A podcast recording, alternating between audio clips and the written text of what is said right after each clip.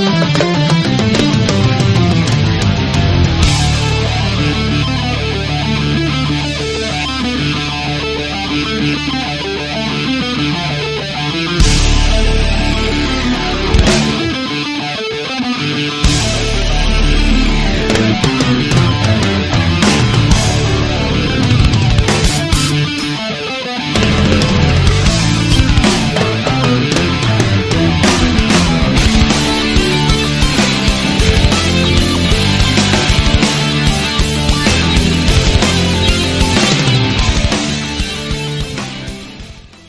días, queridos oyentes. Estamos aquí em, por segunda semana consecutiva en nuestra super tertulia semidifusa.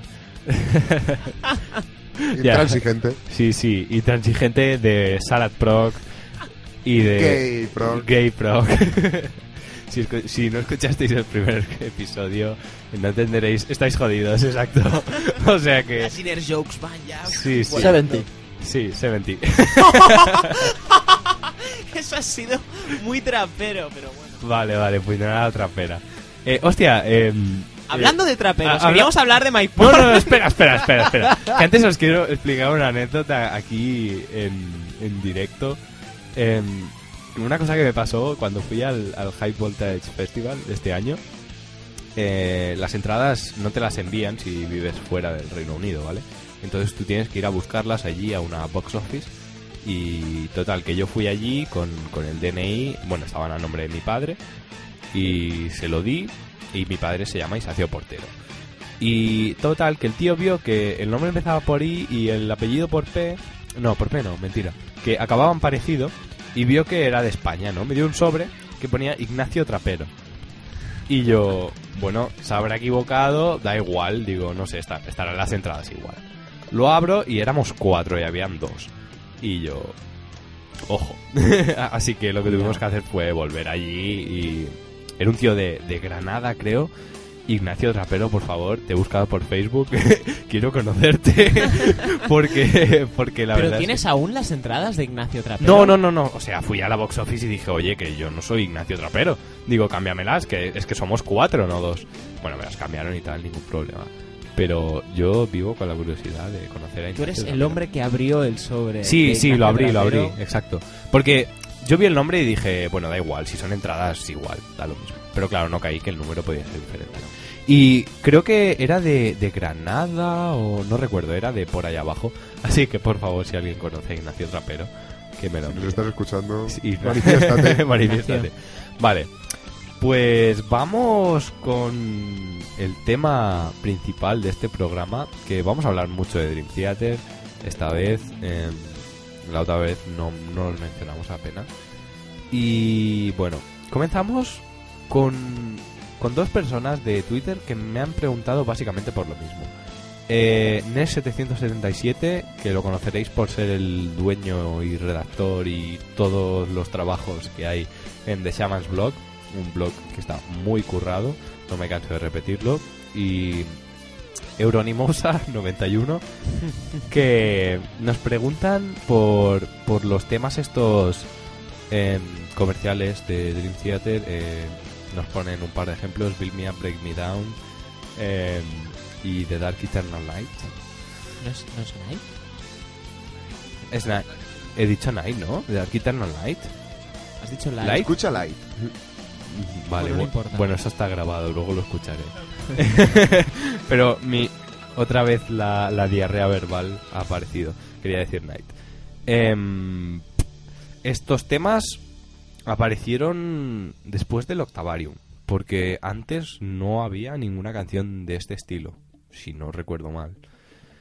Eh, a partir de Octavarium teníamos I Walk Beside You, eh, Never Enough, que es un rip-off de Muse muy heavy. En Systematic Chaos tenemos Constant Motion, que era un single claro. Aunque luego tenía una, una sección instrumental que tenía un, juego ahí de. sobre todo de batería. No es porque yo lo sea, pero coño, me fijo en esas cosas, ¿no? Y tenía cosas curiosas. Luego también estaba Prophets of War, que creo que Miguel tiene algo que decir respecto a ese tema. Bueno, a, ver, ese tema sí que tiene una influencia en Muse, pero considero que es el momento vocal más álgido de James Labrie. al menos en el Sí, grupo. sí, Lo considero. o sea, Puede creo ser. que es la canción que canta con más feeling dentro de la discografía de ese grupo. puede ser, puede ser. Em, luego tenemos The Dark Eternal Night, que mm, yo es una canción que... No sé vosotros, pero yo cogería y la cortaría y pillaría el estribillo y la sección instrumental y el resto a la mierda. Eh, no sé vosotros. Eh, Aris. Es una canción que am, la primera vez que la escuché, la escuché con bastante, ¿cómo decirlo? Con bastantes ganas. Pero sí que me ha ido pasando un poco esto que dices, que ya me va sobrando. Algunas Sí. partes me van sobrando, me parecen demasiado recargadas. Eh, según que coros del señor porno y también me parecen... mm, bueno, no me gustan. No, no. No son malos, ¿eh? Porque no son malos. No me gustan. No... no está dirigido a mí ese coro. Vale. Pero, pero sí, y bueno, en general, con esa canción y con ese disco me pasa un poquito eso. Me gusta, me gusta más que el siguiente que sacaron, Sí. pero si las primeras escuchas muy bien, pero luego como que, no sé, no, no le acabo de pillar el, el gustillo a ese Vale. disco. Luego haremos un repaso de discos, pero ahora estamos hablando de los singles. Em, en ese disco también teníamos... por. No, no, tranquilo, tranquilo. Eh, somos, soy el primero en desvariar. Aquí todos lo hacemos.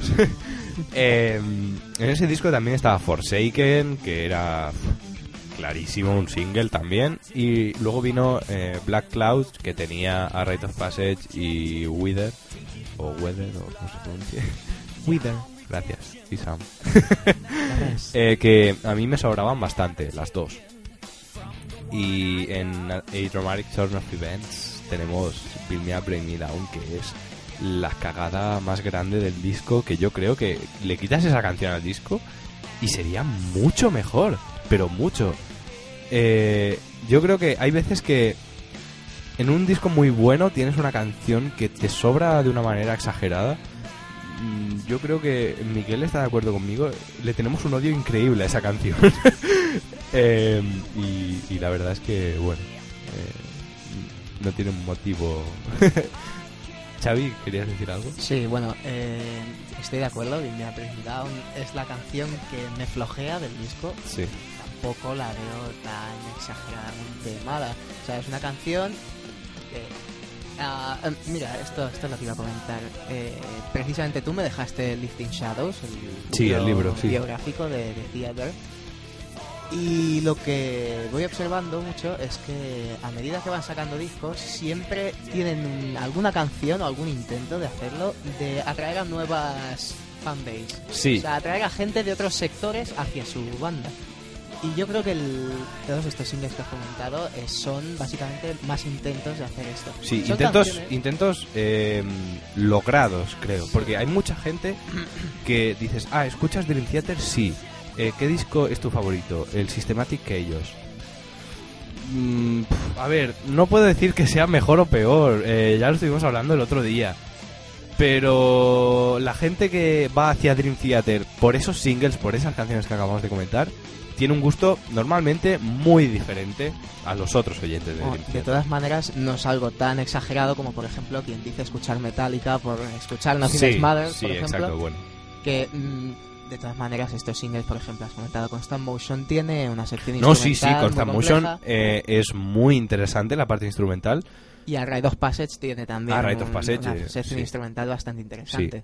Eh, es, es que es eso, o sea, eh, ellos como, como músicos nunca defraudan, pero esos intentos de, de coger a un nuevo público, eh, probablemente a gente que no los escuchaba antes, pues les parecerá de puta madre, pero todos nosotros, los que estamos aquí al menos, que somos más de hacia atrás, eh, a mí me parece un desperdicio, de porque en ese tiempo del disco podrían haber, haber hecho algo mejor. Yo considero que está muy bien hecho, porque no es una canción que directamente te, te repugne. Eh, A mí sea, Build Me Up eh, la escuché y me repugnó. A mí no.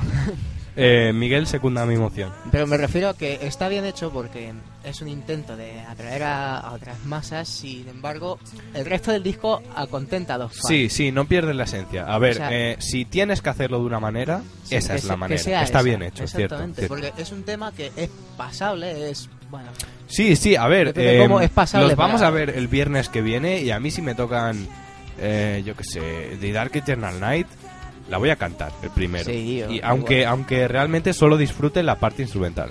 Pero oye, son canciones que fue escuchado un montón de veces y...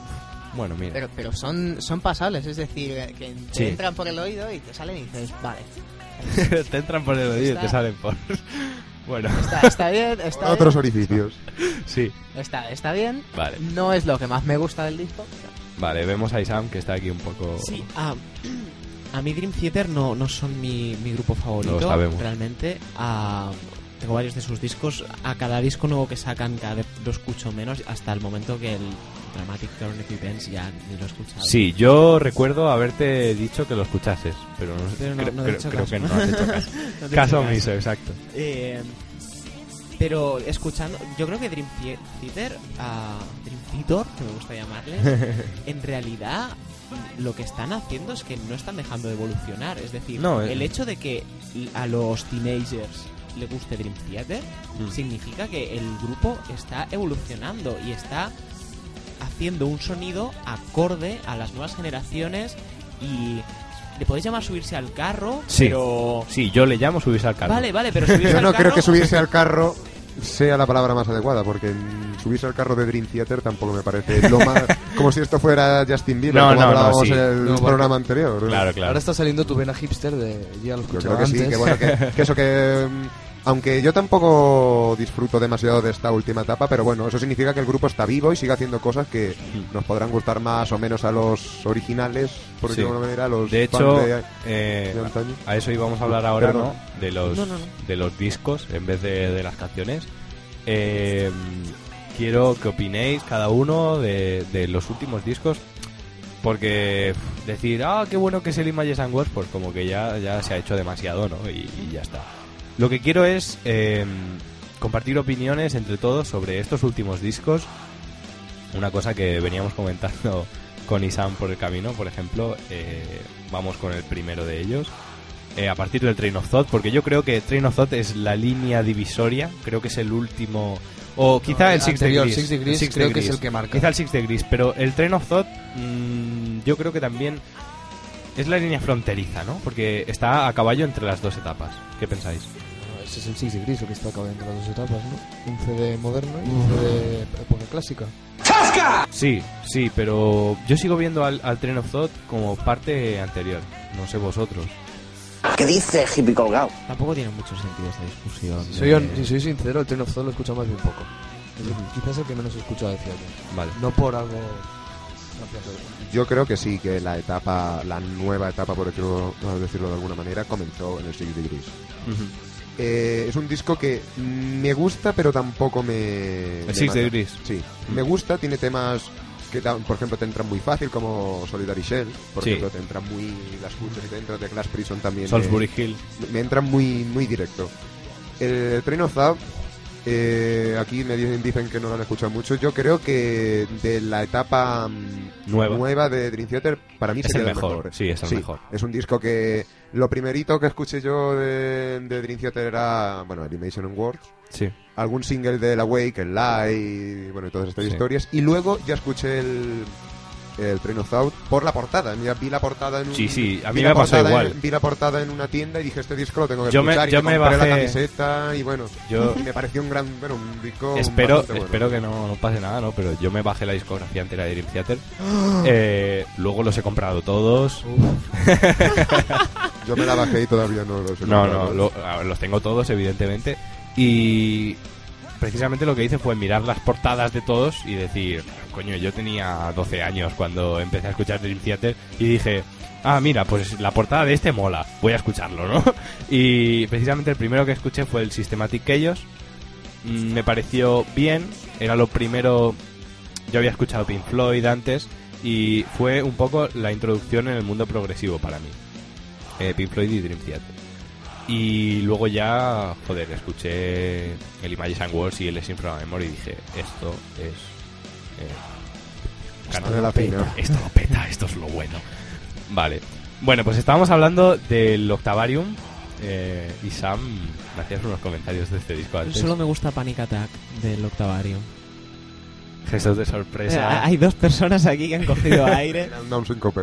Sí, Sí. sí, sí, sí. Me encanta Panic Attack. El resto del disco no. Yo creo No, que eh. Octavarium es un disco un poco sobrevalorado. Porque... ¿Qué Sí, es esta mierda? a ver, a ver, a ver. Yo he dicho yo creo, no que sea. Porque yo me pongo a escuchar el disco y lo primero en que tú piensas al decir Octavarium es en la, es en la canción título. Entonces dices, no puede ser malo porque la canción Octavarium es buenísima. Aunque Isam piense lo contrario.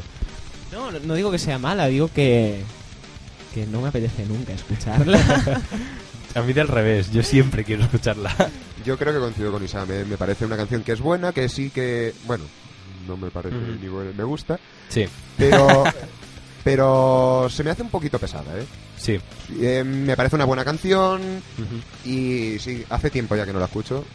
Eh, cuando la escuchaba más sí que me parecía una buena, bueno, que estaba bastante bien. Sí. Pero de verdad me canso un poquito al final. Me- el disco entero, mm, no sé si decirte que está sobrevalorado o algo. Yo fue también de lo primero que escuché. Sí, es lo Y- típico. Sí, y me llegó también bastante porque yo empecé a escucharlos cuando sacaron el, El- el, el Otavarium. Fue de lo primero que escuché y ahí me pareció bastante Bueno, sí. bueno, sí. Pero esta canción en concreto, Pues a mí me pasa eh, totalmente lo contrario, ¿no? Me, me mencionan este disco, yo pienso en esa canción, eh, me parece muy buena esa canción, Miguel siente, desde luego. y luego me pongo a analizar el disco tema por tema y... Un- perdona que te interrumpa. Ah, sobre Octavarium, Sí, eh, a mí la sensación que me da el, el tema Sí. homónimo, me gusta mucho esta palabra. homónimo, Homónimo. homónimo, homónimo, homónimo. es radiofónica. sí, ¿verdad? Homónimo. Es como animadversión, Incongruente. per se. Las palabras súper, súper bonitas son parte de lo que somos, son parte de nuestros chakras. Chakra, de hecho, es una palabra súper, súper bonita. Y eso hace que los chakras sean súper, súper bonitos. No, Eh. No sé si, si Sam puede continuar con lo que No, estaba diciendo. ah, me parece un poco Epic Suite de manual. ¿Me explico? O sea, vamos a hacer una canción de 15 minutos con un final 25. muy- Bueno, dura más de 25, 15. perdón, perdón. Vamos a hacer una canción muy larga, muy épica, que llegue a los corazones. Está hecha como muy exprofeso. Pues yo- Sí, sí, yo sí, creo que- Puede ser que sí, ¿eh? O Sí. sea, en- entiendo por qué lo dices, eh, pero mm, no estoy tampoco del todo de acuerdo. O sea, entiendo tu punto de vista, pero no lo comparto. Yo creo que eh, la idea de, de- de la banda al hacer esta canción fue eh, vamos a hacer un Close to the Edge. Sí, sí, Y sí. o vamos sea, a hacer un Close to the Edge. Y Sobre todo las líneas de bajo son muy Chris Squire. sí, y aunque estoy de acuerdo con lo que ha dicho Isam, también es verdad que todo lo que intentan recrear, todo eso de que sea épico, de que llegue, en mí eh, lo representa, porque a mí me llega mucho esa canción. Hay gente a la que no, bueno, pues ¿qué se le va a hacer? Es, es Tiene que haber de todo en este mundo. Bueno, Claro. lo que estaba diciendo antes de hablar de esto es que yo es un disco que lo escucho tema por tema y me va pareciendo... mm, no puedo decir peor. eh, puede decir... eh, mucho claroscuro. Sí, eh, voy escuchando el disco y me va gustando menos, menos. Luego llega Sacrifice Sons, que es un dios, qué buena. Y luego Octavarium ya que, que me muero. ¿No? Pero tiene, tiene, tiene, va- tiene varias canciones ahí como I Will Beside You. Eh, Dos. Sí. Wherever you are. Es un disco quizás más irregular que Sí, es- es un poco irregular. te pueda gustar más o menos, sí que se mantiene un poco en la misma Sí, línea. tiene muchos picos, muchos altos y muchos bajos. Exacto, es un disco de altibajos, yo creo. Y eso es un poco lo que, te- lo que define Octavarium. Eh, bueno, pensaba que quería opinar Xavi, pero vaya. No sé, es que No, como bueno, también, sí, sí, ta- estoy- como también estoy es muy fanboy. absolutamente de acuerdo de que es un disco, yo diría que es el más irregular de todos. Sí. Y podría, Y- podría decirlo. Sí, sí. Luego llegamos a un Systematic Chaos que probablemente esté más criticado de lo que merece. Eh, A mí me gusta más que el Octavarium, el Systematic Chaos. sí, sí. entra, uf, Y- entra y- más. y Lo encuentro más compact. Así como Octavarium es un, un recull d'homenatges a... Que alguien me lo traduzca, no sé cómo decirlo. Un... Joder. Una pero- recopilación de homenajes. Es Es nuestro que somos homenaje- todos, somos todos catalanes, Somos lo todos siento. catalanes. Ah, sí, ¿no? Es el homenaje a Muse, el homenaje a YouTube, el homenaje pues a las suites sinfónicas estas, ¿no? Con Sí. Octavarium y tal. Creo que es un disco que se debieron divertir muchísimo Sí, haciéndolo. Vamos a hacer un tema... O sea, a veces como varios aquí somos músicos, ¿no? De, hostia, ¿y si hacemos Sí. una improvisación rollo blues? Sí. ¿O si hacemos una improvisación rollo... Pues hicieron eso y sacaron un disco, se lo vieron pasar muy bien. Eh, Systematic que ellos es más compacto, ¿vale? O, Mm. o lo encuentro más compacto, es como Sí. más disco y yo lo disfruto más. Yo mm, lo iba a decir así, eh, Thematic Chaos, Deja de beber, que, que, que te estás sentando mal. eh, de Systematic Chaos, eh, hay canciones que me gustan mucho, In the Presence of Enemies, eh, o sea, Systematic es mi disco menos favorito de la banda, Mm, menos favorito porque es que me encantan todos, eh, pero In the Presence of Enemies creo que es, eh, sí, sí, fanboy total, o sea, igual que Miguel dijo que era fanboy de Genesis, yo de Dream Theater totalmente. E In the Presence of Enemies creo que es de los mejores temas que han hecho, mejores no, que me gusta más. Eh, junto a Change of Seasons, La parte 2, demasiadas ideas juntas, creo. Eh, no estoy de acuerdo, pero pero te da igual. No lleguemos a las manos. ¿eh? vale, vale. Bueno, eh, luego tiene Repentance, que es una mezcla muy buena de Pink Floyd y de Opeth. No sé si lo veis así vosotros. Sí, sí. Bueno, de hecho, mm, se ven muchos tintes de Opeth en el Systematic que hay. Sí, eh, además, joder, eh, añades. Empezaron a relacionarse con ellos. eh, de hecho, Mikael habló en el final de Repentance. Coros y todo esto, ya no Sí. o sea que Exacto. algo, algo se pega, ¿no? Sí. Y bueno, luego ya en Black Clouds era mucho más claro. Sí, sí, sobre todo esos, esa especie de coros eh, pseudo-guturales. Sí, sí. Eso. Canciones como A Nightmare to Remember, por ejemplo. Sí. Eh, de hecho, eh, ahora ya saltamos. Si no tenéis nada más que decir de Systematic ellos, saltamos ya al Black Clouds. Un disco del cual me gustaron las suites, solo las suites, eh, de Count of Tuscany, pese a ser la canción que peor letra tiene de Dream Theater. Eh, Es una coña recurrente ya, ¿eh? Historia. Eh, es la letra. Let me introduce my brother.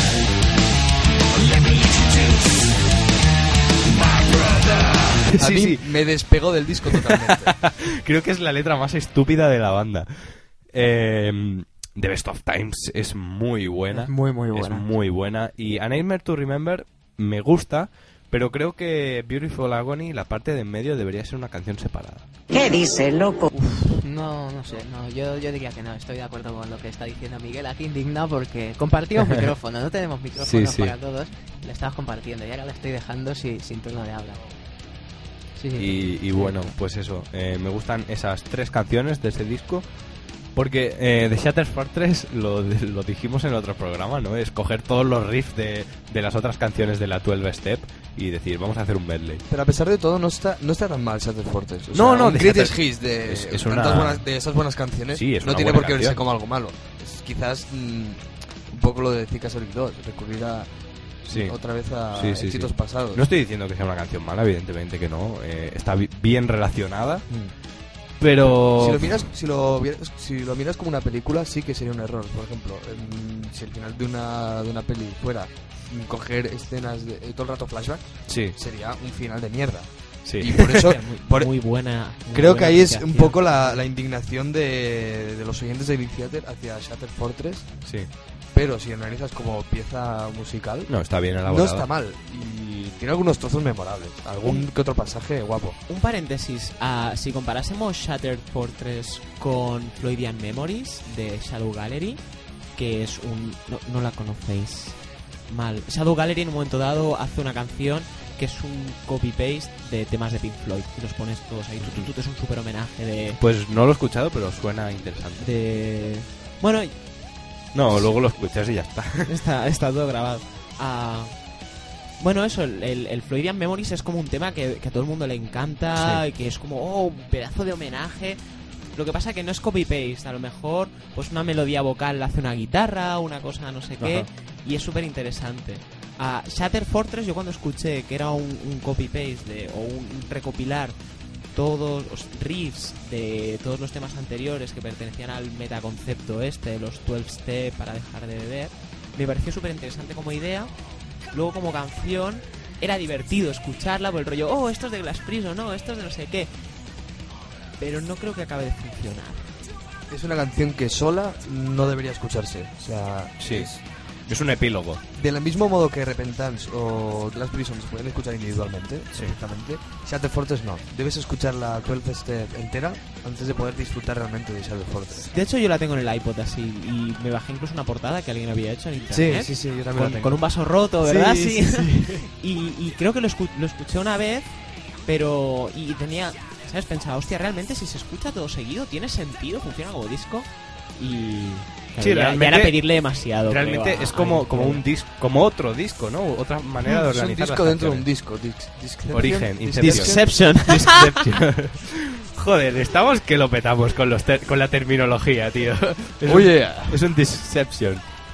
Em, pues ya llegamos a- al último disco, The Dramatic Turn of Events. A mí me ha parecido muy bueno. Aris, A mí me ha parecido que después de los dos últimos discos, bueno, los dos discos anteriores a él, el Systematic y el Sí. Black Cloud, ambos discos, eh, perdona, fueron un batacazo para los fans antiguos, al menos yo lo veo así, y la hostia para los fans nuevos. Y yo creo que este nuevo disco lo ha compensado un poco. es eso precisamente lo que quería decir. Yo sería de los fans antiguos, de los que sí, Medios and Words es la hostia y todo esto. Y cuando escuché esos dos discos, eh, los dos anteriores, el Systematic y el Black Cloud, me parecieron que sí está- estaba bien, me gustaba lo que estaban haciendo, no, no podría decir que no me gustan. Pero mm, yo estaba empezando que, a ver como si se desviara un poco de lo que a mí me... Bueno, Sí. de lo que a mí me atrajo a Dream Theater. ¿Vale? Mm, ya sé que aquí hay el sector moderno. Y, se- y según que según qué influencias no me acabaron de no me acabaron de De llegar. de llegar por decirlo de manera. No es no me gusta pero no me acabaron de llegar. Y con este último creo que sí que han sabido compensarlo un poco. Para mí no se, no será como los como los discos. Es los- imposible eso. los primeros discos que bueno que fue como una iluminación descubrirlos. Pero sí que ha compensado en parte un poquito el hecho que que bueno que se estaban desviando de lo que a mí me, me bueno me, me atrajo a Dream Theater creo que está bueno que, es un paso hacia adelante o sea eh, un paso hacia adelante volviendo un poco hacia atrás Sí. es seguir el- con la evolución que está haciendo Dream Theater pero mirando un poquito también lo que hacían Es- eso es... no sé si- perdón no sé si la, la salida de My Porno y tendrá algo que ver con Eh, todo eso esto lo, ten- Es- lo vamos es a hablar después. comentar, Eh, bueno, lo vamos a hablar después. Primero vamos a escuchar un tema del Dramatic Turn of Events para que la gente, si no lo habéis escuchado, lo juzguéis ahora antes de que nos pongamos a hablar de él. Eh, solo una cosa antes de escuchar el tema. ¿Os parece cierto lo que mucha gente dice que el Dramatic es un replanchado del Images and Words? Yo digo que no. Yo también opino que no. Para nada. Para no. nada. Y digo que, bueno, que me gusta mucho este disco, pero el Imagination World tiene, o sea, tema tras tema, es, bueno, una obra maestra Claro, que eh, yo creo que, en, en- que abusan demasiado en el, bueno, en este y en todos los últimos discos de Dream Theater. Creo que están a veces llegando al punto de lo que comentaba en el programa anterior de, sobre la masturbación de los instrumentos. Sí. Creo que a veces están perdiendo en desarrollos que a veces más vale hacer una canción de 7 minutos en vez de de 12 y dejarlo. Pero La pese a al esto, servicio de la técnica, cuando debería ser al revés. Mm. Eh, pese a esto, este disco me ha parecido más equilibrado, de menos masturbación que los anteriores. No, no, sí, ya te digo que es más, me gusta más que los anteriores.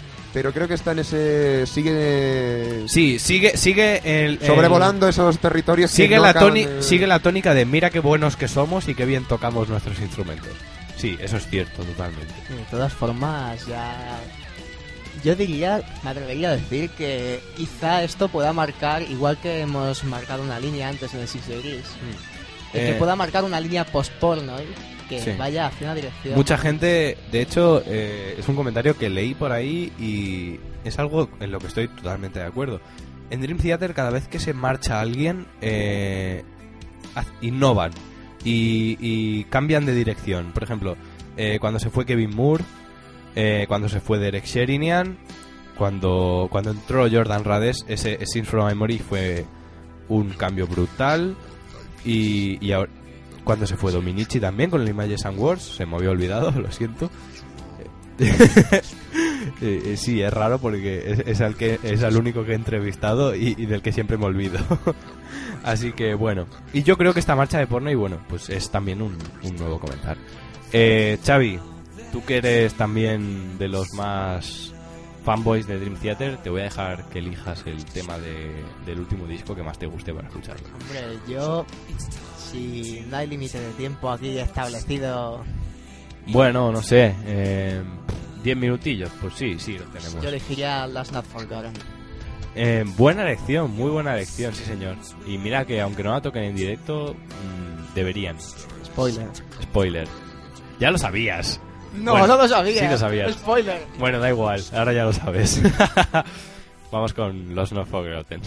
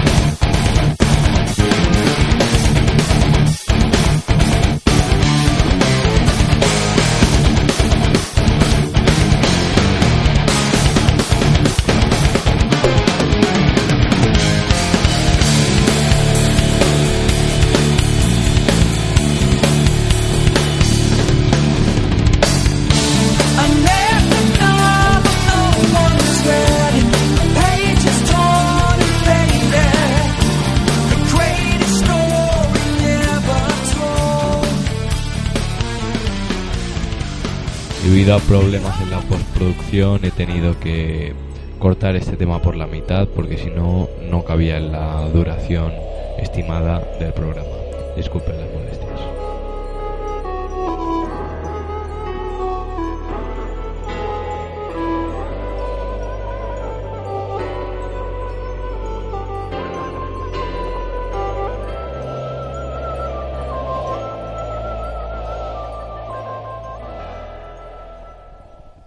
Bueno, pues ya estamos aquí otra vez discutiendo sobre música progresiva. Y bueno, espero que os haya gustado este tema. Eh, a mí me parece una gran canción. Y vamos a hacer pues una valoración un poco del disco. Y también a seguir un tema que nos enviaron por Facebook eh, de Alberto Alba Balbuena. Nos dice eh, hablad sobre los proyectos de Pornoy eh, Adrenaline Mob versus Flying Colors. Eh, ¿Habéis escuchado el disco de Flying Colors? No. ¿Nadie? A trozos, a A trozos, entero no. Yo he escuchado dos veces y También a trozos. mm, me ha gustado, me ha parecido bueno, pero mm, ¿Pasable? más que pasable. O sea, está ¿Seis y bien. medio? Llega notable. Sí, siete. Pero tampoco me hagas mucho caso, o sea, lo he escuchado dos veces y no sé si a vosotros también os pasa, pero para apreciar bien un disco lo tengo que escuchar muchas veces. Sí. Así que con dos escuchas no me atrevo a dar un veredicto fiable. Entonces, si nadie lo ha escuchado, pues no sé cómo vamos a hacer esta discusión. Em, Criticar por criticar, básicamente. Criticar por criticar, vale, ahora pues. mismo ha sido... em, Adrenaline Mob. Eso sí, lo hemos escuchado. Eso sí lo hemos escuchado todos. Em, ¿No has escuchado Adrenaline Mob? No he quizá? escuchado Adrenaline. Eres No, no muy sigo a Dream Theater y ya sus proyectos individuales. Pues eres muy afortunado. Todavía. Eres muy afortunado de no haber escuchado Adrenaline Mob. ¿Sí?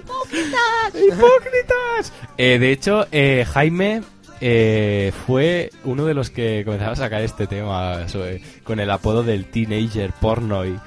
Que yo creo, yo creo que ese hombre está en una midlife cris- crisis. No obstante, no obstante, a...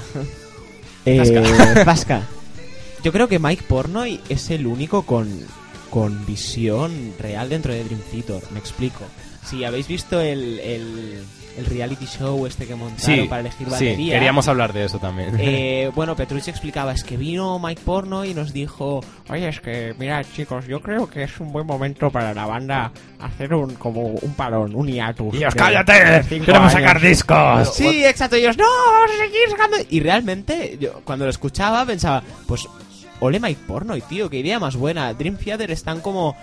Sí, que, que si nos renovamos, que si vamos al público joven, que si toda la fanbase antigua nos odia, Mira, yo creo si que- no sé qué, era un buen momento, pero vamos a parar un momento, Yo vamos a que tomar no perspectiva, vamos a tal, y luego ya diremos. Y, y nadie estuvo de acuerdo con él, y yo pienso que era la mejor opción, realmente. Yo creo que les ha venido mejor em, soltarse de porno y no sabemos hasta cuándo porque él está deseando volver, que lo hace patente cada vez más. Por ejemplo, el otro día en Twitter recuerdo que ahora hace muchos questions and answers. Cuando me contestó a mí y a ti, ¿no? Golpe bajo, ¿eh? Te tengo que recordar todo. lo- He visto a Emerson Lake and Palmer y tú no. No, viste a dos Lakes. Vale, sí está gordo. Everson, Lake al cubo y Palmer. Bueno, em, yo creo que eh, separarse de porno, y- al menos por un tiempo, porque es lo que te decía, ¿no? Le preguntaron, eh, ¿qué grupos míticos te gustaría ver reunidos? Y no sé si dijo... Eh, Gen- Genesis con Peter Gabriel. Genesis con Peter Gabriel, Marillion con Fish. Marillion con Fish y, y- Dream Theater con, con Mike. Portnoy. Eso lo dijo el propio Eso Mike lo dijo él, lo dijo No él. dijo conmigo, puso MP, que Sí, es muy sí, triste. es muy Llamar- triste. Hablar de ti mismo en tercera persona. Y, y luego está el tema este de, de su- estamos mezclándolo todo, ¿no? Y bueno, está bien, está bien hecho, ¿no? Pero em, otro, otra cosa de la que quería hablar es del ego de, de esta persona. O sea, eh, se fundó un hashtag en Twitter de, de apoyo a Dream Theater, ¿no? Que era DT Warriors. Y no sé si fue dos meses después, apareció por arte de magia, no, lo inventó él, eh, MP Warriors. que es que lo veo muy patético. ¿Esto que estás diciendo es verídico? No, no, es serio, él, es él serio. fundó ese hashtag. Creo que lo hizo él. A ver, eh, a ver si me voy a equivocar y me van a matar. Pero creo que, Los, los, los MP Warriors van a venir aquí. creo con- que lo hizo él. Creo que sí. Y No sé, no es que aunque no lo hubiera hecho él, es un acto descarado de envidia, creo. Sí, bueno, sí, eh, si habéis estado siguiendo las entrevistas que ha hecho, siempre está como recalcando que él está feliz. O sea, Sí, sí, No eh, sé, es- eh, eh, estoy súper feliz, ¿eh? Auto... No, no lo acabo de aceptar. Sí, como sí, sí, yo estoy muy bien para no Sí, además también para no dar la cara y decir que, que está puteado porque lo que quiere es volver. Claro. Sí, sí. Además también supongo que es un golpe duro hacia el ego de Mike Pornoy. El, el mo- en el momento que se va, recupera el apoyo de la crítica, recupera el apoyo de los fans, de, lo- de los, de los fans de largo recorrido y eh, reciben una primera nominación a los Grammy. Que quieras o no, aunque los Grammy no estén muy valorados en... Un Grammy que luego ganara un Foo Fighters. Claro, o sea, aunque no estén muy bien estructurados, quieras una nominación por parte de, la, de lo que sería la, la industria musical no deja de ser un reconocimiento muy... muy- No sé, Importante. o sea, muy importante. Y para el ego de My Pornoy, pues es jodido. En el momento que te vas, empiezan a aparecer todos estos frutos que hacía mucho que... Que, Que tú estabas cultivando. que claro. parecían y que además parecían haberse diluido porque con Systematic Chaos y Black Clouds lo decíais antes parecía haber perdido un poco el apoyo Mm, de los fans de largo recorrido sí. Eh, bueno, sí, yo lo veo To- totalmente. Todo el mundo está apoyando a, a Dramatic Turn of Events. Sí. Menos yo, me menos, yo solo. menos Jaime, que precisamente quería que viniese porque él dice que, que no le ha gustado. Eh, a ver, es difícil contrarrestar sus argumentos sin estar él aquí. Pero mm, me voy a arriesgar porque eh, ¿Por, por qué no le gusta? a mí me dijo que él había escuchado las dos primeras canciones y no le había gustado. Y decía que si. Que él tiene que escuchar un disco entero. Yo le dije, tiene muchas canciones buenas. Y él me dijo, pero es que yo lo necesito escuchar entero. Y es algo que no acabo de entender, porque precisamente los, do- los dos primeros temas, que son On the Backs of Angels y Build Me a Break Me Down, son probablemente los peores del disco. Los peores no, los que menos me gustan. Menos malos. Los- eso lo he los que no van dirigidos a tu, a tu, a ti. Exacto, los que no van dirigido a mi, mi público personal, que solo soy yo. Entonces, el problema es que me dijo, yo necesito escuchar el disco y, y- y eso, ¿no? Escuchar el disco como un disco, no como canciones. Y la segunda mitad del disco a mí me parece mucho mejor que la primera. Eh, tienes eh, Breaking All Illusions, que es muy... me, me gusta mucho. y... Y joder, eh, Out- Outcry, Outcry es muy épica. Sí, pero On the Backs of Angels yo creo que nos da la sensación de, de no ser tan buena porque como sacaron esa canción antes de sacar el Sí. disco, bastante antes, nos la machacamos Sí, sí, sí, sí. muchísimo. No, pero eh, no deja de ser de las más flojas del disco. No estoy tan de acuerdo. A mí me parece... Por descarte, sí. Quizá por descarte, sí, tiene razón Miguel. Más que por méritos propios, yo creo que es por descarte. Y de todos modos no estoy tan de acuerdo. A mí On The Backs of Angels me gusta muchísimo. Y creo que como single funcionó. Sí, sí, realmente funcionó. O sea, yo cuando la escuché la primera vez me gustó. Pero bueno, luego te sale porno y con Adrenaline Mob y no sé. A mí me sabe mal por Russell Allen, tío, que es un cantante de puta madre. Y a mí me parece que está echando a perder un, un valioso tiempo en esa banda. Pero vaya, Da igual, sí. Luego hay mucha gente que los defiende, ¿no? Yo conozco gente que sí, que le parecen la hostia. Eh, eh, Davish, el guitarrista de Angelus Apátrida, eh, siempre dice que le gustan y bueno, es respetable. A mí no me parecen. Bueno, de todas maneras, en Symphony, todo- como todo lo compone el señor, bueno, uno de los tres Michaels. Sí, el señor Romeo. Señor, que, bueno, me abstengo de comentar detalles físicos. Sí. Ah, pero es, es un hacha, es un máquina. Sí, Yo lo defiendo, lo defiendo mucho. Total, que puede hacer lo, lo que quiera, proyectos paralelos. Eh, Mientras él Sí, compone sí. todo, eh, Eh, Tú ves haciendo un disco que ya si eso yo ya... Sí. Como vamos a ir los dos, mejor ve yendo tú, digo, y ya yo ya voy, yo. ¿Eh? Ve, ve yendo, que ya yo, yo voy en- entrando. ¿Eh? Ya pondré las voces. Bueno, pues a mí eh, Adrenaline Mob me parece lo que decía antes de todo esto, que todo ha sido culpa de Isam, que me ha cortado. Todo ha sido culpa de Todo ha Isam. sido culpa de Isam.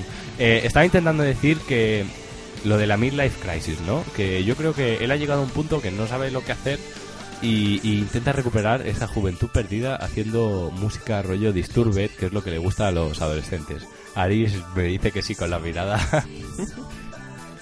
Yo precisamente lo que criticaba, por decirlo de alguna manera, si es la palabra que se puede utilizar, de los últimos discos de Dream Theater y la evolución que está siguiendo en solitario porno y me parece que sigue por ahí.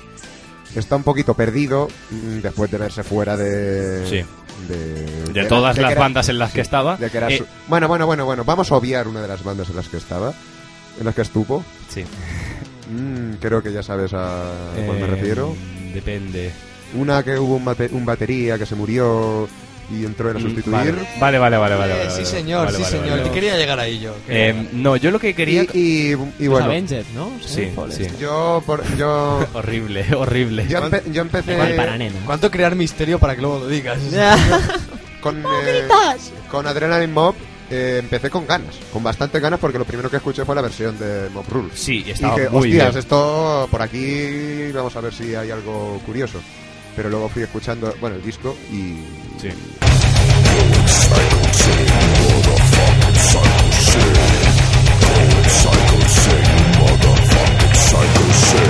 Me parece totalmente irregular. Y bueno, lo que decía no sé quién, eh, creo que era él, que, que era Miguel. eh, una voz como la de Russell Allen. Lo he dicho yo, yo. Ah, ¿ha sido tú? Creía que era él. Sí, está... Está, está perdiendo el tiempo. sí. Me he callado como una puta para quedarme con el mérito. Mm, Vale. Y bueno, Pues esto ya me sirve de enlace para el siguiente tema, porque mm, a mí me pareció muy feo lo que le hicieron Mikael Ockerfeld y Steven Wilson con Storm Corrosion. O sea, que le dije... es, traumado que, es que, o sea, da pena por un lado, pero... Joder, también te ríes, ¿no? Porque que te digan, no es que no vamos a necesitar batería, y luego metan a Gavin Harrison, es muy feo, es muy trapero. Está en la friend zone ahora mismo. ahí, ahí. Ay, porno. Mike Pornoy ha pasado de ser una de las pérdidas más lloradas del proc a... A ser un meme, es Sí, un meme. Es un meme ahora. O sea, Mike Pornoy ha sido mem- memeizado Sí. y la verdad es que está perdiendo mucho respeto de parte de- por parte de tanto crítica como, como fans. No fans de Mike Pornoy, sino fans de... O de Dream Theater o de... O de propio Avenged. Hay gente de Avenged que... Que rechaza eh, la, la- la- la aportación de Mike Pornoy. ¿Ah, sí? Bueno, he leído por ahí, tampoco es que... Sí, sí. No, no me ¿se puede considero... tener en cuenta esas opiniones? No, o- no, yo no soy parte de es ese que colectivo. yo, yo de una banda que le copió el logo a Overkill, eh, no sé qué me debo esperar. Pero, pero a ver, en el Storm Corrosion, mucho mejor Gavin Harrison que. Desde Eh, luego, desde luego. mucho mejor. Eh, que de eso es de lo que quería hablar. Eh, uno por uno, batería favorito de Proc. Comienzo yo, eh, si os importa. Eh, Gavin Harrison, Neil Peart y... Aunque no, es- aunque no sea de Proc, que es un, es un hacha que toca muchísimos palos, Terry Bozzio. Eh, ¿Y Sam? A El Mercenario, alias. eh, lo acabas de decir, mismo que tú. ¿Cómo se llama? Eh, un. Bozzio. Gavin Harrison, Ah, el Gavin mercenario. Harrison. Ah, Leo Mercenario porque por- ha tocado para, para Porcupine Tree, para Manolo- Manolo, García, García. para es, es Sí, un sí, sí, mercenario. sí, sí. A Jim Hoagland de Strapping Young Joder. Lad. Y sí, que además llevas una muñequera. Ahora está, me parece, en. en- Él ha tocado, no está en Testament, está grabando el nuevo disco de Testament, creo. Y está en Testament o estaba, pero se ha ido. Es que yo creo que Estuvo en, Fear Factory. El, sí, sí, y el, el disco nuevo de Dark Roots of Earth de Testament, eh, Jim Hogland toca la batería en ese Vale, disco. pues Jim Hoagland y. Eh, lo que pasa que, eh, perdona, yo lo habría dicho, lo que pasa que lo veo más como un batería de metal, de metal extremo. Sí, pero por ejemplo en los discos de Devin Townsend en Sí. solitario está él también. O, Sí, si es no, bastante polivalente. Y sí, es de metal extremo, pero ah, pero a ver, Strapping Young Lad es bastante, aunque es muy extremo es bastante, Sí, pero sí. también. Bueno, de hecho, me ha recordado un comentario que había un vídeo sobre Mike Pornoy enseñando su, su diseño de zapatillas especiales para tocar y hacer doble bombo. Y el, el comentario más votado era Jim Hogland toca con botas. Sí, de cowboy, exacto, solo por eso, tío. Eh, bueno, pues nada, un inciso. Y después a sí, Martín Martín López. Sí, muy bueno, muy bueno. batería de Opeth. Se le echa de menos. Sí. Creo que, bueno, ya los han dicho, sería Neil Peart y, bueno, también Martín López, que me pareció, bueno, unas... Tiene un trabajo con Opeth increíble. Yo Estupendo, sí, sí, sí. eh, ya he dicho que no, eh, la etapa, bueno, la etapa, no sé si clásica, que no sé cómo decirlo, la etapa... Las etapas anteriores de Opeth, los años anteriores, Sí. eh, no son lo que más me entusiasma del mundo. Me gustan, pero tampoco es lo que más me entusiasma. Pero creo que el trabajo de batería que hace es impresionante. Yo creo que, eh, sobre todo, tanto Isam como yo, que hemos mencionado a Gavin Harrison, lo que más resalta de él es que, eh, irónicamente, lo que más resalta es que no intenta destacar. Eh, porque tú escuchas, escuchas a Mike Pornoy y se le ve como muy preocupado de hacer cosas muy molonas, ¿no? Y Gavin Harrison, ay, Har- Harrison, joder, eh, Harrison eh, se adapta mucho a la música y también vacila, pero vacila a la gente que sabe. O sea, un tío que no tiene puta idea de batería ve a Mike Porno y dice, este tío es bueno. Sí. Pero Gavin Harrison, tú lo escuchas y si no sabes un mínimo de batería, puedes pensar que es peor. Bueno, peor, que te gusta menos. Y tiene una cosa que es que hace melodías. Hace melodías, sí señor. En, ¿sabes? Hay momentos que realmente en el, en el of a Blank Planet, a ¿qué canción es? La que viene después de Anesthetize. Mayashes. Mayashes, exacto. Es verdad. La que empieza con un piano, tin, tu, tin, tu, tin, sentimental. Sentimental. Exacto, empieza con un piano súper tonter, haciendo un trino súper garrulo, y él le añade un ritmo súper interesante, que Sí. lleva ese acorde tan tontuno a otro nivel completamente, y no es una maravilla técnica, simplemente unos contratiempos Exacto, súper es que, bien, le añade eh, una melodía. No, no, totalmente. no hace falta. Es, mu- es mucho más sutil, eh, Gavin Harrison, desde mi punto de vista. Yo no entiendo nada de batería, pero sí que es verdad lo que decía Esteban, que Mike Porno intenta destacar, o sea... Sí, sí, sí, intenta como que el foco, de, de- el punto de mira sea él, y Gavin Harrison yo creo que mm, da, a- o sea, pone su calidad al servicio de la música. Eso es algo que hay muchísimos músicos ahora mismo, de la movida de ahora, que esto lo olvidan. Y creo que Gavin Harrison le aporta esa sutileza que, que le va bien mucho, sobre todo a Porcupine Tree, que es un grupo Mm. más bien sutil. Sí. Sí, Xavi. Bueno, yo comentar, bueno, estoy muy de acuerdo con vuestras opiniones y tanto Gavin Harrison como Martín López, como bueno, esto, Neil Peart. Pero también me gustaría destacar el trabajo de Johan Langel, de Pain of Salvation, en la primera etapa. Eh, yo destacaría más a Leo Margarit. A mí me gusta Ma- Margarit, no, tío, Margarit. Joder, lo siento, tío. No hablo francés. Mon Dieu. Hombre, Yo, hombre. yo hasta ahora era el que corregía, hasta que ha llegado alguien que corrige más que yo. Em, no solo en estudio, el trabajo de, de Margarit, Margarit, Margarit. Margarit, Margarit eh, en directo es acojonante. O sea, Sí, yo solo los, los vi cuando tocaron 40 minutos telonea- teloneando a Opeth y los vamos a ver este martes. Pero tampoco hemos visto a Langel en directo. Yo ya, sí. pero tienes el tienes ti- tienes el DVD de Landing Themes y ahí se puede apreciar.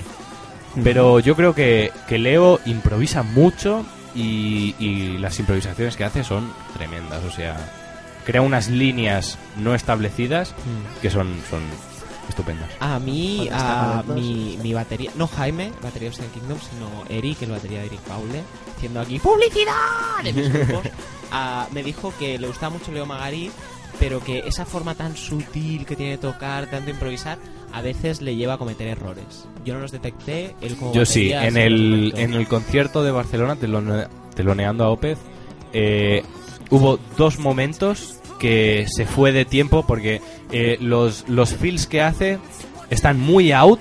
Es Mm. un, a, a mí a veces me pasa como batería de que intentas hacer algo que está muy out y sabes cuándo entra el siguiente compás y lo marcas.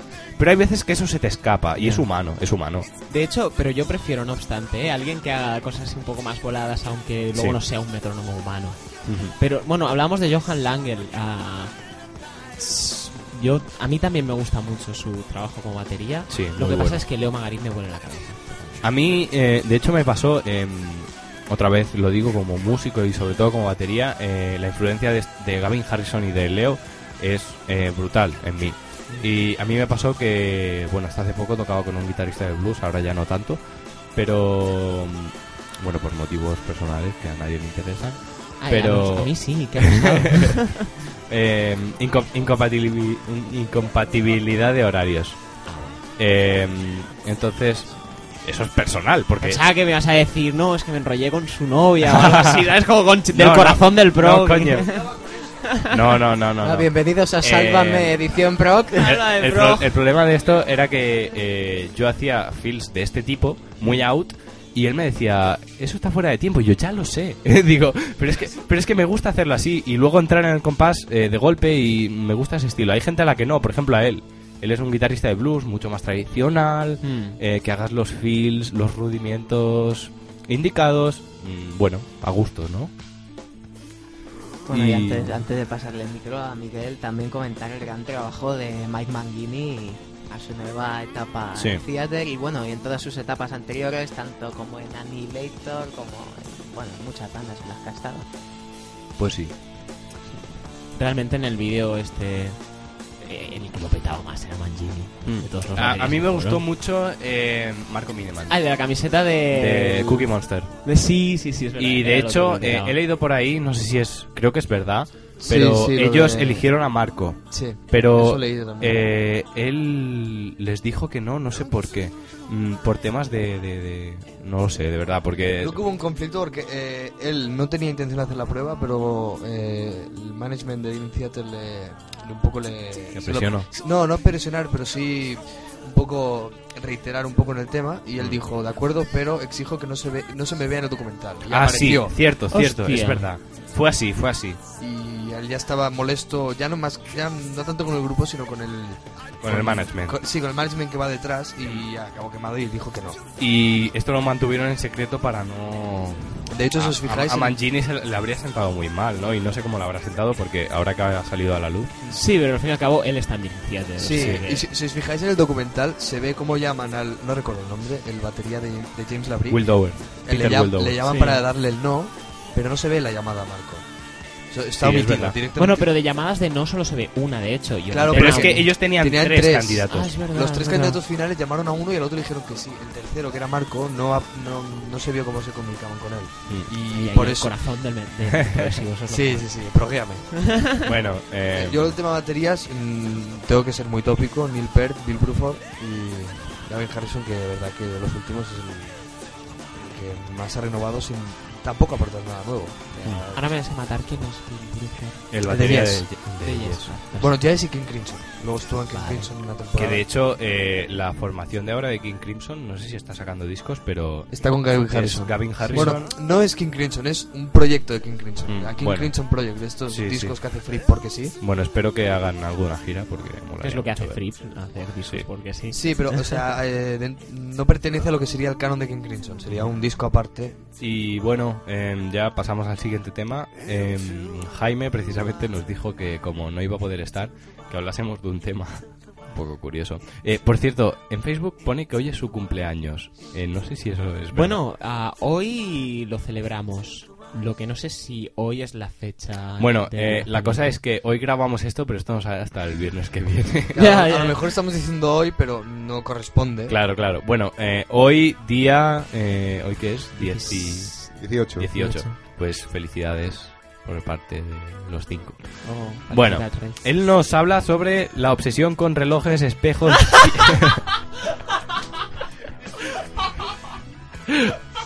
eh, y se ha muerto de risa ahora mismo. Hay, hay una baja en la Eh, tertulia. sí.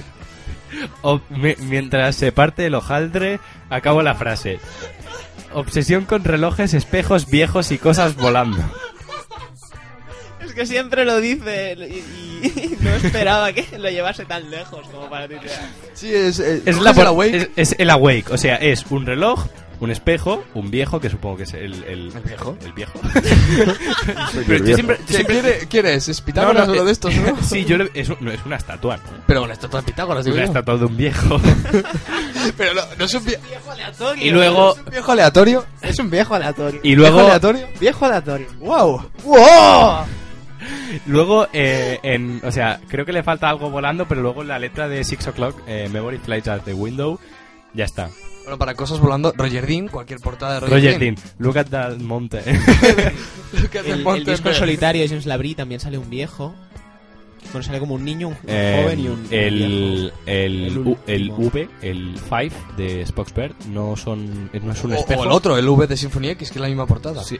es la misma portada y el mismo nombre. Solo han cambiado lo del viejo y el espejo. Sí. Symphony X es más, es más estándar. Sí. En ese sentido.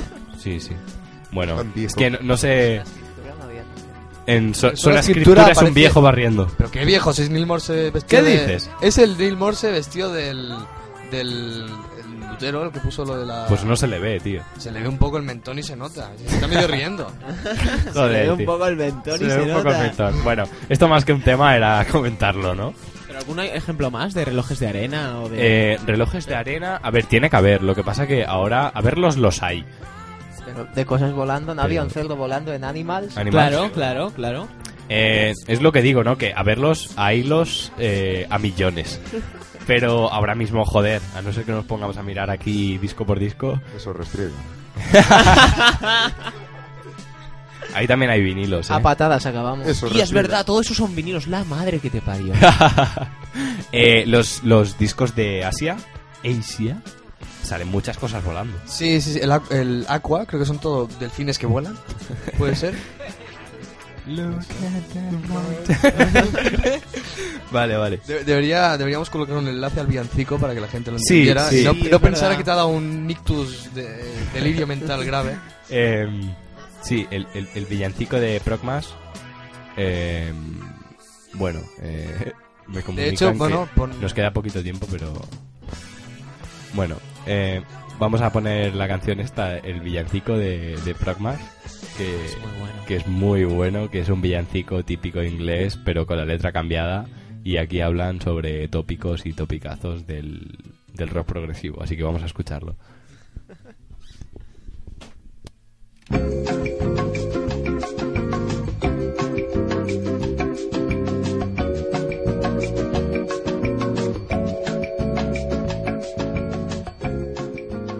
Mm, Hola a todos, eh, como todos sabréis, esto es un programa grabado que grabamos hace dos semanas, pero eh, ahora que lo estaba editando me he dado cuenta de que ebooks no almacena podcasts más largos de una hora y media.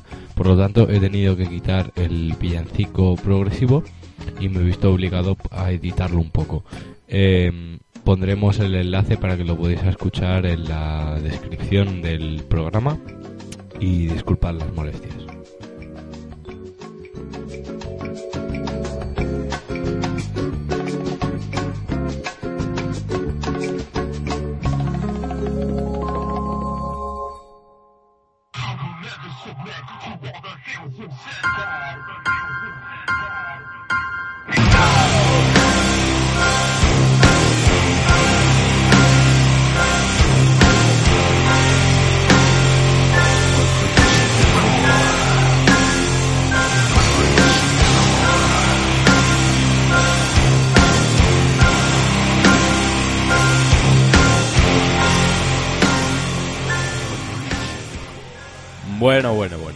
Aquí estamos otra vez. Ya eh, estábamos comentando ahora aquí con Miguel un poco.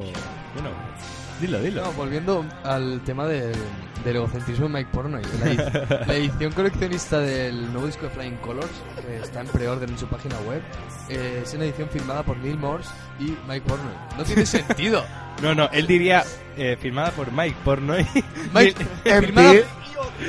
Y otro, ya está. y otro. Una foto Y suya. el otro.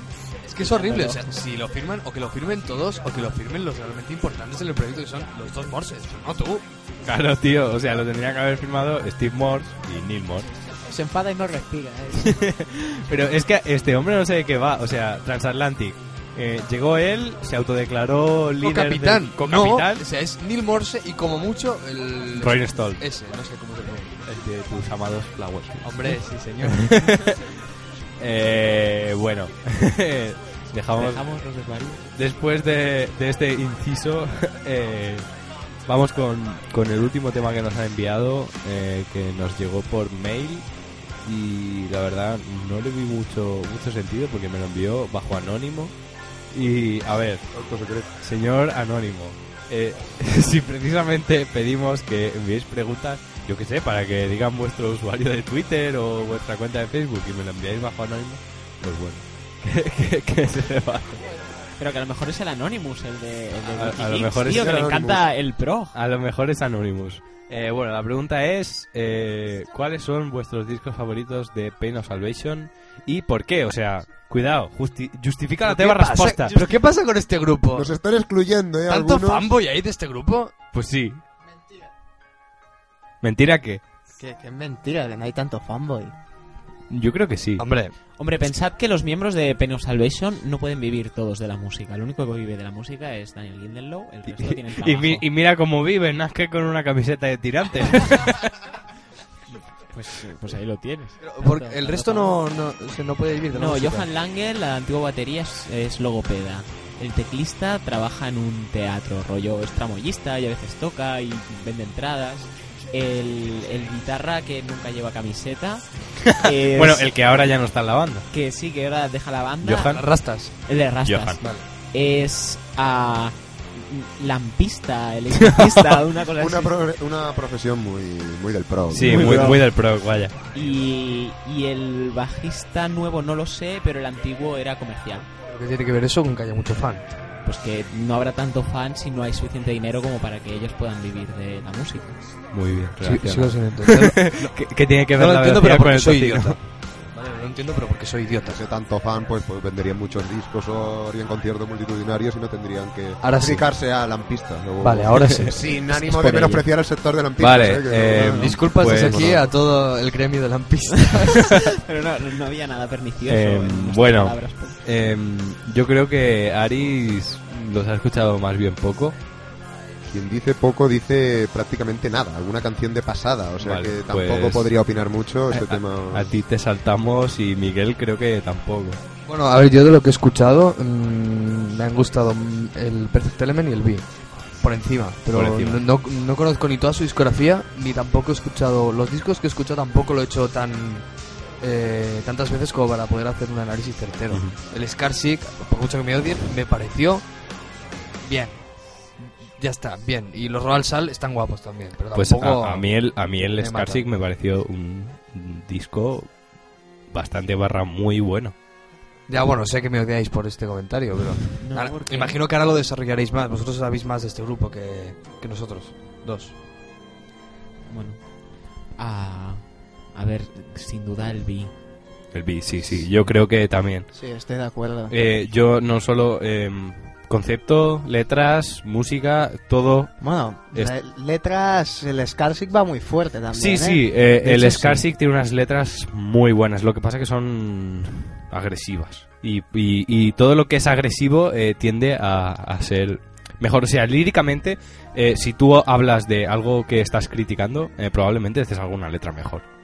Sí, no, pero el tema principal sobre todo es que las letras del B forman parte de un concepto. Sí, sí. eh, a mí eh, lo, que me, lo que me fascina del B es eh, eso, ¿no? La fusión de letras, concepto, música, todo en uno. Y te- te, espectáculo en directo, no sé si habéis visto el directo. Sí, sí, el directo es absolutamente Está genial. muy bien, salen, sí, sí, bueno, con la orquesta hay Mm. como un pool de agua Sí. abajo, se cambian de ropa, es, Es muy- algo muy que pro. algo que deberían hacer Aireon con The Human Equation. Desde luego. es imposible. Pero- juntar. de hecho ya hay uno de ellos que está muerto. Sí. ¿Así? ¿Quién? El Ah, Mike Baker. de- Mike Baker, el de Shadow Shadow, Gallery. Gallery, que hacía de padre, ah, murió. Es verdad, dos es años, verdad. tres. Bueno, pero se Sí. le puede sustituir. Bueno, pero junta a James Labrie, a Miguel Okerfeld, a Devin Townsend, a... Sí, pero. ¿estaréis de acuerdo que sería Yo creo que en Era un realidad... bastante curioso. Bueno, Sí. una cosa bastante curiosa de ver. ¿Tú sabes la de pasta que tendría que soltar el señor Aireon para pagar eso? Mucha, mucha. mucha, De pero hecho- ¿sabes la que ganaría? Mi, mi... No hay tanto fan de este género. Yo creo que todos los fans del progresivo eh, moderno, más o menos, o sea, si te gusta Dream Theater, si te gusta Mm. Opeth, eh, probablemente has escuchado Aireon y te gusta. Pero eh, la cuota de mercado no deja de ser más bien poca. O sea, ¿Estás hablando con un economista? Yo soy economista. pues ¿qué? Eh, la suficie que A mí me hablas tú bien, ¿eh? la, la la cuota de mercado que A mí me hablas tú bien. ¿La justicia qué? ¿Eh? ¿La justicia qué? Espera. A mí no me hablas así, ¿eh? Tú me hablas más sencillo. La, sufi- la justicia qué? Perdón. Eh, mm, la cuota de mercado sería el público que, bueno, en este, musicalmente el público que lo escucha. vale Eh, no, igual que, bueno, no, no quiero enrollarme con vale vale el público que lo De, escucha. de todos modos, The Human Equation, ah, Yo, a mí me gustaría más, rollo, un musical de Broadway. Sí, o, estaría guay. O una película de animación tipo Las Fantasías de Disney. A mí hay, me- hay una película de animación que creo que se llama eh, Galáctica 5555 o algo así, que es como una película conceptual totalmente muda con la banda sonora del Discovery de Daft Punk, uno de estos. No recuerdo qué, Qué disco guay. es. El segundo, No, no lo sé, no el, el famoso, el que tiene la de One More Time. Y a mí me encantaría que hicieran eso, pero con algún disco conceptual de- del mundo progresivo. Estaría guay. Sí. Eh, bueno, y siguiendo con lo de Pain of Salvation, bueno, estamos todos de acuerdo en que el B es el mejor, pero eh, segundo favorito, para mí el Entropia. Segundo favorito estaría entre Scarsick y Remedy Lane. Yo Remedy diría Lane, sí. que me quedo con The Perfect Element como segundo favorito. Vale, pues hay, hay, hay diversidad aquí. eh, Entropia, The Perfect Element y Remedy Lane barra Classic. El Remedy Lane yo también lo considero de los mejores. Yo, con, sobre todo con las letras, me, me he sentido muy, muy identificado. Mm. Y, y es un disco que emocionalmente me llama. Sí, sí, Podemos es- acordar que son mucho. discazos todos. Sí, son todos discazos. ¿El Remedy Lane es el que explica eh, lo de su vida amorosa? Sí, más o menos. Vale. Sí, era- sí, sí, sí. Era para ubicarme. Para ubicarme. Sí. Lo es. Y bueno, ya que hemos cerrado esto, pues vamos ya con el último tema del programa. Y bueno, precisamente estábamos comentando ahora que en un futuro, ya que la experiencia ha sido positiva, eh, al menos creo que lo puedo decir así, ¿no? Creo que todos lo hemos disfrutado Muy bastante. positiva. Sí, sí, nos lo hemos pasado muy bien. Sí.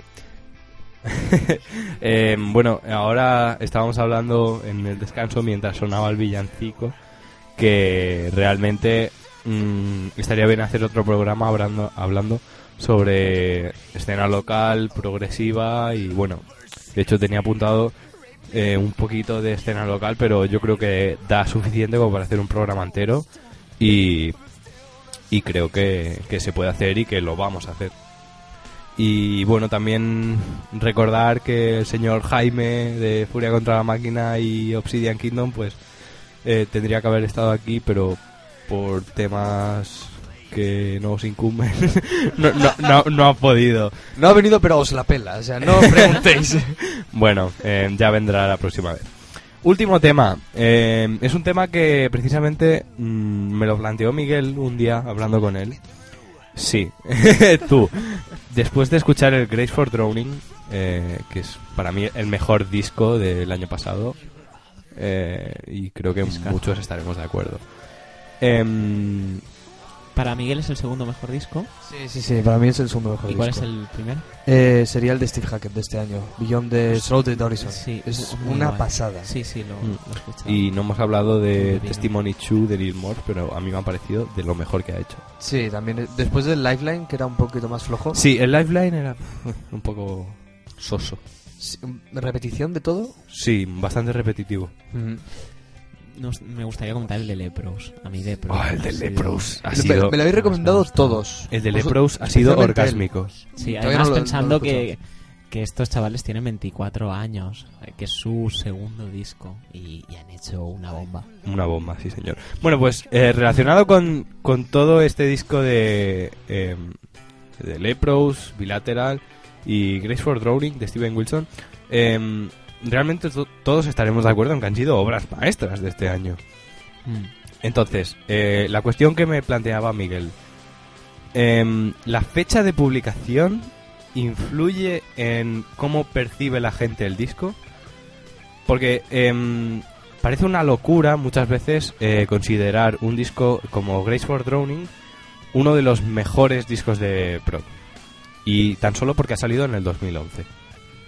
Eh, Miguel, Sí, sí, o sea, em, llega un momento que parece que cualquier disco que ha aparecido después del año 77, que es cuando llegó el punk que mató un poco los grupos dinosaurio, todo lo que fue posterior a ello son discos menores o mm, discos que sí, está bien, pero no llega. Sí, eh, yo creo que el contexto histórico influye mucho en, en la manera de, de ver un disco. Por ejemplo, eh, el Red de King Crimson o cualquier clásico, antes comentábamos el Nursery Crime de Genesis, eh, cualquiera de Camel, porque son todos buenos prácticamente.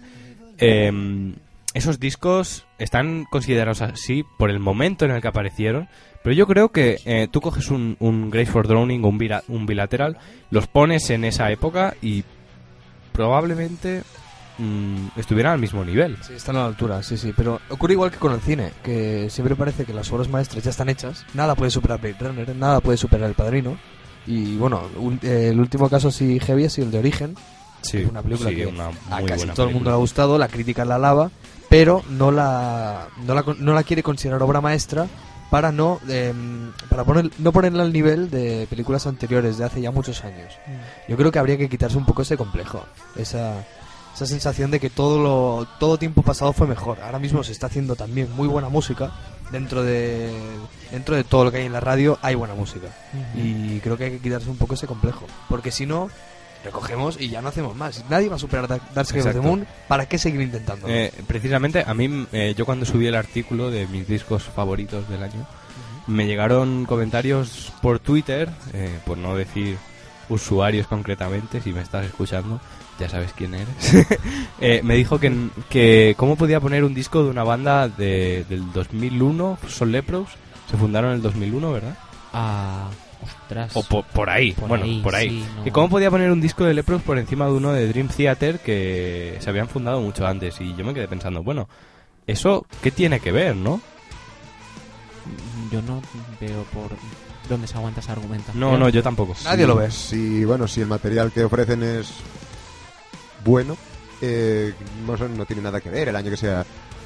Es verdad que, como decía Miguel, es que se tiende bastante a mitificar el pasado, como que todo lo que se hizo en aquella época, aquellos años dorados del pro, eh, del pro, que a lo mejor si lo hubieses vivido en ese momento tampoco eran tan dorados, sino ha sido que nosotros Claro. hemos mitificado un poquito. Parece que todo aquello fue, vamos, la, La hostia, hostia, hablando un poco claro, y que lo que se haga ahora pues es algo que sí está bien, pero un poquito menos. Yo El creo que no, el que problema- se siguen haciendo cosas interesantes que tengan más o menos alcance, bueno, eso ya es otro tema, pero cosas interesantes siempre se hacen, siempre hay gente con ideas nuevas y que tampoco puedes estar repitiendo mil veces el Aqualung o el Red o el cualquier disco, Discipline. porque hoy en día, a lo mejor ese disco, pues lo- si escucharas mil copias de eso acabarías un poquito hasta Claro. Exacto, y- las narices y no tendría ningún sentido seguir escuchando eso. Creo que al principio, o bueno, en algún momento la ha comentado él, que bueno, que lo progresivo también es un poquito a ir avanzando poco a poco y no quedarse tampoco en lo que era, por si lo interesante era lo de 1972. El, progra- Eso- el programa de la semana pasada. Eso era interesante en 1900 Eso era interesante en 1972, pero si a día de hoy, en 2012, hay otro tipo de músicas, que como puede ser, por ejemplo, la electrónica, Sí. o lo que sea, lo que cada uno le crea conveniente, o la música de no sé dónde, que puede decir algo, pues siempre parece interesante que poder incorporarlo de alguna manera a tu música, si tú crees que puedes decir algo. Quedarse mirando siempre atrás y como mm, eso, cualquier tiempo pasado fue mejor, me parece un error. Yo creo eh, que esto se dice porque mm, al ver que esa banda ha influenciado a la música de ahora, eh, se piensa que, o sea, que por el hecho de que te ha influenciado ya no puede ser mejor. Y yo no lo veo así, porque tú puedes coger algo y mejorarlo.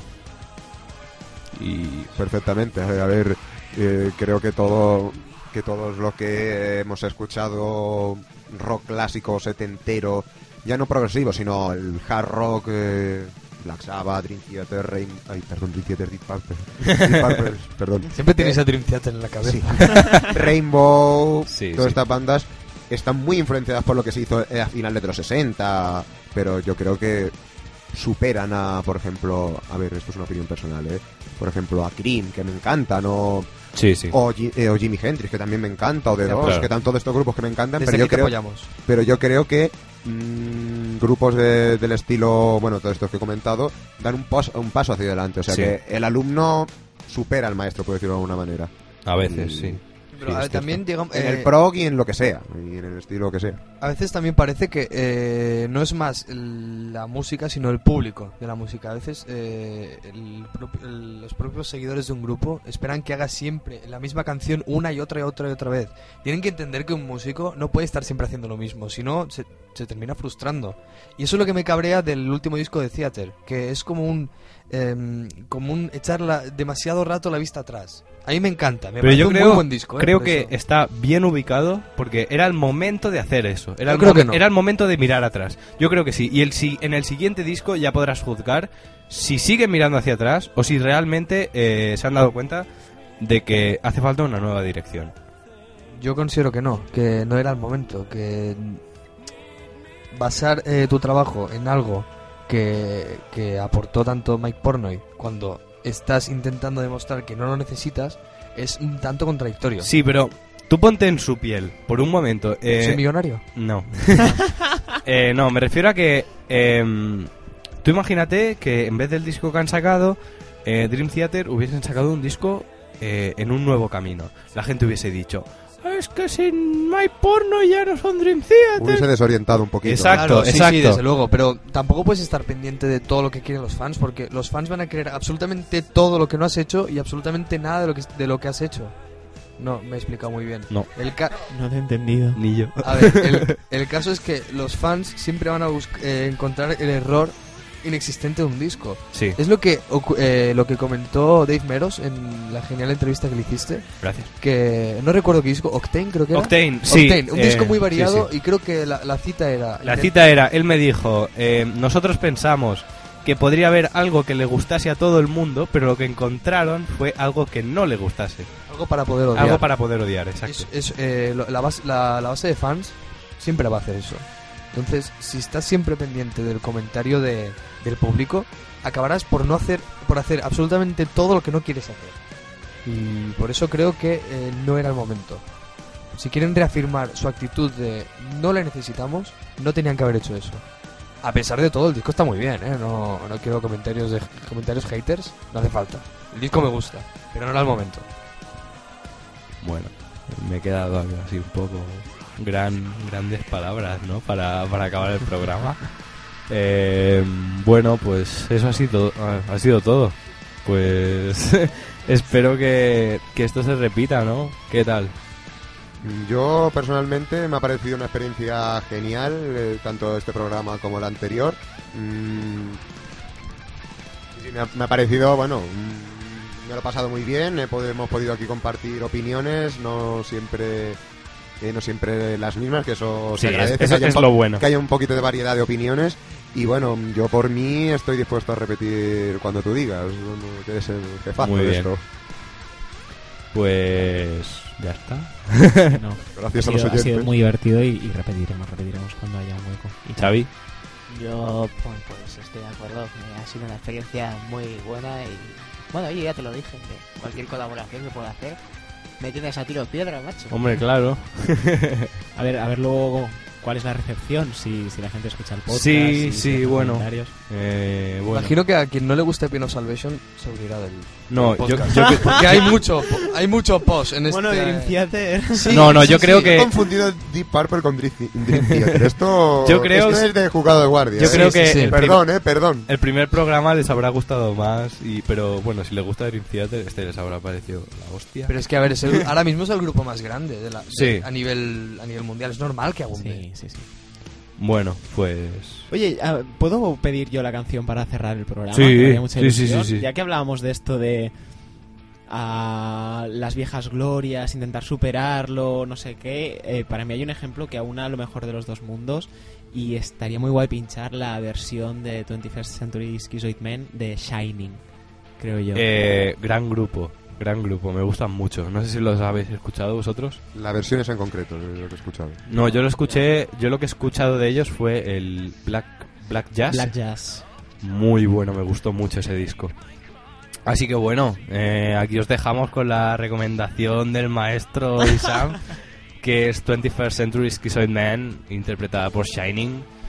Y bueno, la semana que viene ya volveremos con aburridos programas normales no, no digas eso. gente normal. para gente normal. Nada aburrido, nada aburrido. Eh, y bueno, eh, en cuanto podamos repetiremos esta experiencia. A ser felices y a disfrutar de toda esta música que hemos estado comentando y a pasarlo bien. Hasta luego. Luego. Adiós.